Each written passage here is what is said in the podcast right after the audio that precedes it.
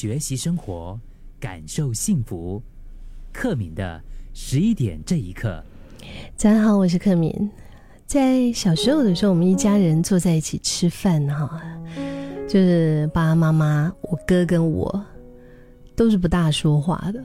我不知道你们就是小时候成长的这个过程当中，在吃饭的时候会怎么样啊？反正就话不多，呃，气氛也不严肃，气氛就是也是很自然温馨啊。但爸爸妈妈呢就会很专心的吃饭，然后我们不聊天，不是因为我们没有话聊，好像就是专心吃饭这件事情非常的大就对了。可能偶尔我会跟我哥哎叽叽喳喳，我们会讲几句。反正那个时候啊，在一起吃饭的时候是不看电视的，也不会特别就是要去开音乐啊，还是怎么样，就大家安安静静的、乖乖的在吃饭就对了。长大以后呢，呃，因为就是比如说读书也好啊，或者是我的第一份工作也好啊，那个时候你知道吗？我因为小时候这种就是在吃饭的时候近乎是完全安静的、完全沉默的一种吃饭的习惯，我有一点小小的困扰。为什么呢？就比如说同学在一起聚会的时候啊。我真的是那个不太知道应该怎么聊天的人，嗯，就是在一起吃饭的时候，我还是习惯，呃，话不多，反正就安安静静的就对了。后来到了我们这个年代，有了智慧型手机，你知道这种 smartphone，它出来之后啊，好像像我这样子。就吃饭的时候不知道怎么聊天，不大会聊天的人，就反而有了理所当然的，我们就可以把头埋进那个真的是那个小小的那个四方框里面的这样的一个借口啊，也算是找到了一个暂时逃避这个社交困扰的出口。只是随着年纪渐长，好像渐渐的能够理解，好好的吃饭。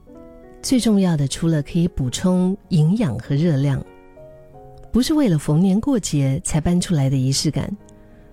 更不是为了演一场让别人喜欢的戏，而是为了让自己有机会，在一天中最放松的时间里，创造回忆的最好方式之一。当我们开始用这个角度来思考以后，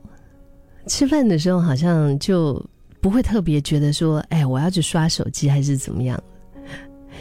像以前，我觉得吃饭的时候啊，赶快就用手机回复一些讯息啊，或者怎么样，就抓紧一点时间。因为我不会，我不是用，我是用嘴巴在吃饭嘛。就是那个时候是在比较忙的，是我的肠胃跟我的口，所以我的手跟眼睛还可以赶快回复一些还没有回复的一些信息。但我记得有一次，我女儿就跟我讲。他讲，他说：“妈咪，嗯嗯，put down your phone，妈咪 put down your phone。”他直接叫我把手机放下，我才突然意识到，就是他也用一种非常温柔的一种方式来提醒我哈。我们看到，你看这我们小孩都没有在刷手机，吃饭的时候好好吃，然后我自己在那边拿着手机没有在专心吃饭呢，所以我就 OK。尽量的，嗯，就是吃饭的时候就好好吃，嗯，就把手机真的是放下了。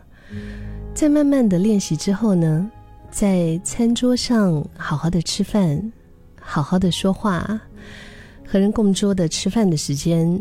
已经不再是那种让我觉得开始会焦虑或者是抓头皮的那种烦恼哈，甚至是它可以成为一个让你很期待的充电的时候。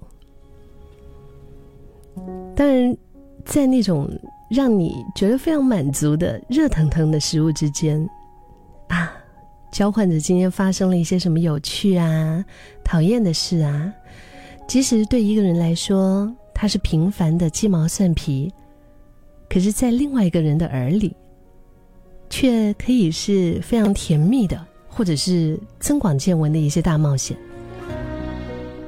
更何况，我真的觉得，我真的觉得。你能够和他一起吃饭的时间，或者是说，我们余生啊，我们能够跟对方一起吃的饭，其实都是吃一顿少一顿的。那我转个念想，我就会觉得，哼，那我吃一顿我就多一顿，就我今天多跟你吃一顿，我们就多一起吃了一顿，所以这难道不值得珍惜吗？真的，有时候共餐之意啊，不在吃，只在你。